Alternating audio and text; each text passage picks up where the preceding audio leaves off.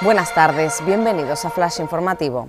Localizan un terremoto de magnitud 5 en Mazo que fue sentido en La Palma, Tenerife y La Gomera. Desde la pasada medianoche, el Instituto Geográfico Nacional ha notificado en la isla un total de 46 sismos con profundidades comprendidas entre los 10 y los 35 kilómetros.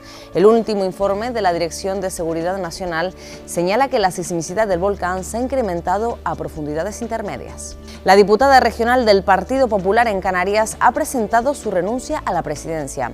María Australia Navarro ha asegurado este lunes durante una rueda de prensa que ahora es el momento y la oportunidad de dar paso a un nuevo liderazgo y un nuevo impulso al partido en las islas.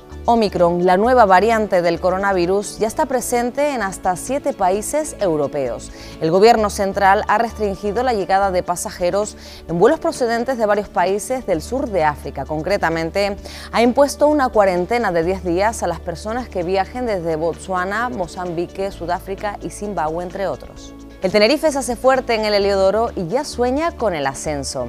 Los goles de Gallego y Michel derrotan a la Real Sociedad B y permiten al equipo de Ramis escalar hasta el segundo puesto que conservará si el Eibar no gana esta tarde. Más noticias en diariodavisos.com.